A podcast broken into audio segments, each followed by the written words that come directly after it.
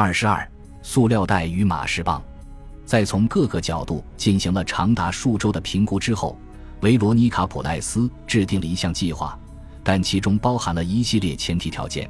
戈尔基耶夫斯基能够让军情六处驻莫斯科情报站或其他需要逃跑，他能够自己想办法赶往芬兰边界附近的接头点且不被跟踪。军情六处人员驾驶的外交车辆能够在接戈尔基耶夫斯基上车的这段时间里摆脱克格勃的跟踪。戈尔基耶夫斯基能够安全地藏身于车内，苏联边境士兵能够遵守外交惯例，不进行搜查，让他们通过。这样一来，戈尔基耶夫斯基就能逃到芬兰。这是一场风险极大的赌博，但这已经是维罗妮卡·普赖斯能够想到的最佳方案了，这也是最可行的方案。军情六处莫斯科情报站负责人奉命在靠近芬兰边界处寻找一个合适的接头地点，以便接逃亡者上车。他以购物为由，从列宁格勒驾车去芬兰，途中找到了一个可以接戈尔基耶夫斯基上车的停车点，离苏芬边界约三十六英里，靠近一处标有八百三十六公里处的路标。十英里外的民兵哨所监视所有的来往车辆，尤其是外国车辆。停车点距路标和哨所的距离大致相当。如果军情六处的车在此处停留几分钟，且没被克格勃跟踪的话，下一处民兵哨所应该不会察觉到异常。该地区树木茂密，一条向右延伸的弧形道路形成了一个宽阔的半圆，由一排树木一直延伸到与高速公路交汇处，可供遮挡。一块伦敦联排房大小的巨石标志着通往停车点的入口。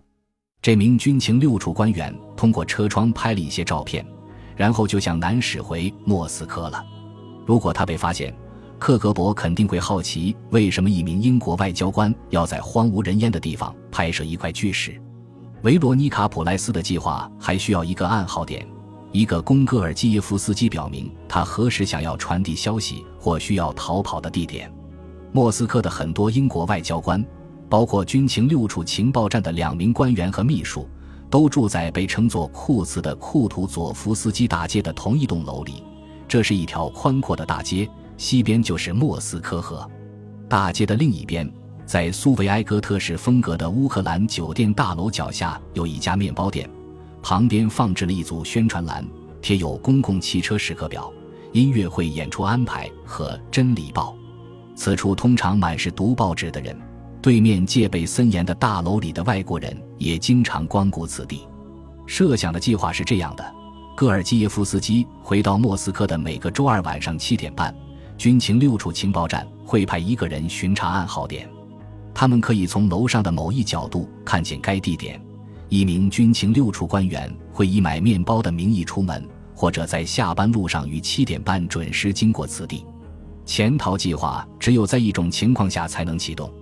戈尔基耶夫斯基必须手拿一个西夫维超市的塑料袋，在七点半到达面包店。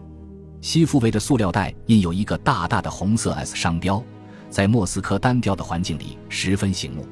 戈尔基耶夫斯基在西方工作和生活过，他手拿这样的东西并不会让人感到过于意外。塑料袋在苏联很贵，外国塑料袋尤其如此。作为额外的识别标志，戈尔基耶夫斯基还应该戴一顶最近买的灰色皮帽，穿一条灰色裤子。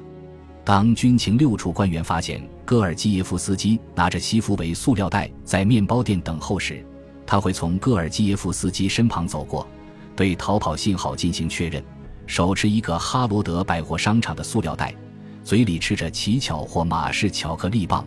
一名军情六处官员形容这是字面意义上的糊口手段。这个吃东西的人还会身着灰色衣物，可能是灰色的裤子、裙子或围巾，并和戈尔基耶夫斯基进行短暂的眼神交流，但不会停下来。灰色是一种低调的颜色，能够避免引起监视人员的注意。这一低调的颜色在莫斯科漫长昏暗的冬天里太不起眼了。一旦逃跑信号得到确认，第二阶段的计划将全面展开。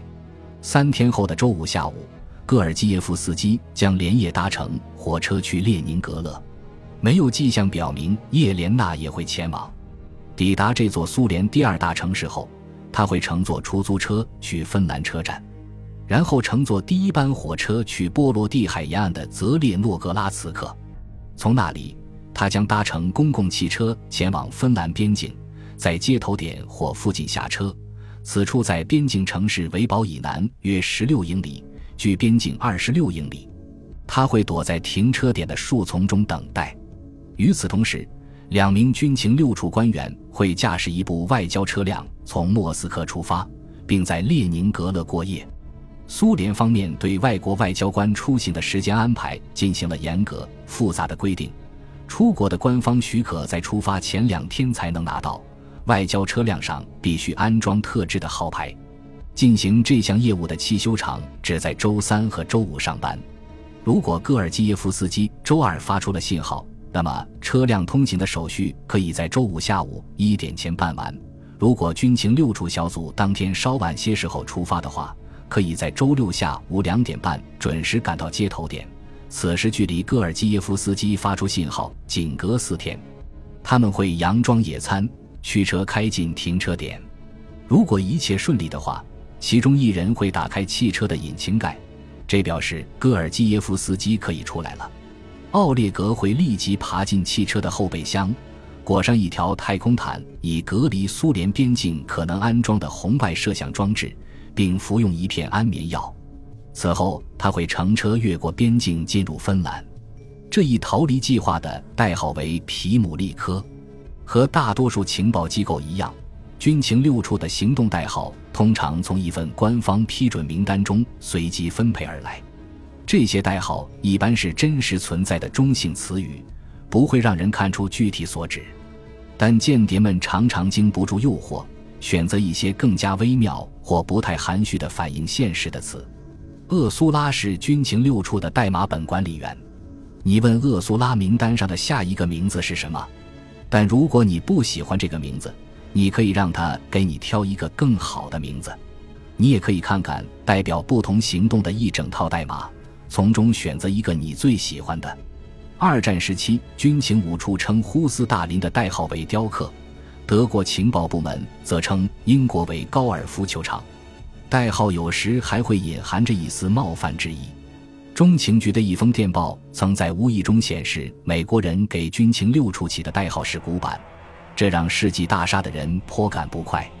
皮姆利科听起来是个典型的英国词，如果计划顺利的话，英国也将是戈尔基耶夫斯基的最终归宿。戈尔基耶夫斯基和古斯科特再次见面后，礼貌地听他介绍了皮姆利科计划。他仔细看了看接头点的照片。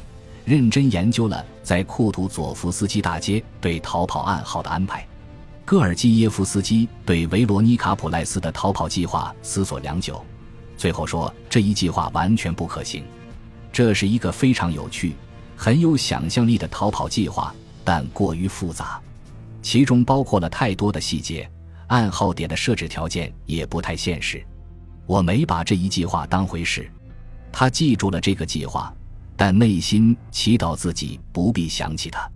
世纪大厦内，持怀疑态度的人也认为皮姆利科计划不会成功。我很重视这一计划，普赖斯后来回忆道。但很多人并不如此认为。一九七八年六月，米哈伊尔·刘比莫夫把戈尔基耶夫斯基叫到自己在哥本哈根苏联使馆的办公室，通知他很快就要回莫斯科了。戈尔基耶夫斯基在丹麦为期三年的第二段任期的结束并不令人意外，但他在婚姻、工作和间谍活动方面已经浮现出很多问题。叶莲娜现在十分清楚，丈夫和一个秘书长期存在着婚外情，同意一回莫斯科就离婚。莱拉在世界卫生组织的工作也即将结束，几个月后也要回到苏联。戈尔基耶夫斯基希望尽快再婚。但他十分清楚离婚将对他的事业造成何种影响。戈尔基耶夫斯基在克格勃内晋升得很快，在他四十岁的时候，克格勃已经考虑把他晋升为负责斯堪的纳维亚事务的第三局的副领导了。但他在工作中树敌不少，莫斯科中心那些教条主义的背后诽谤者将会找借口扳倒这个碍眼的拔尖者，他们会整你的。刘比莫夫根据自身经验提醒道。他们不仅会因为离婚谴责你，而且会指责你有婚外情。刘比莫夫向莫斯科发了一份报告，表扬戈尔基耶夫斯基是一个政治上纯粹可靠的官员，各方面都很过硬，语言天赋超群，报告写得很好。刘比莫夫还给领导写了一封复信，阐述了戈尔基耶夫斯基的婚姻问题，并请求对他宽大处理，希望可以减轻负面影响。两人都清楚，莫斯科中心那些狂热的卫道士很可能会以这件事为借口。让戈尔基耶夫斯基长期从事枯燥的文书工作。本集播放完毕，感谢您的收听，喜欢请订阅加关注，主页有更多精彩内容。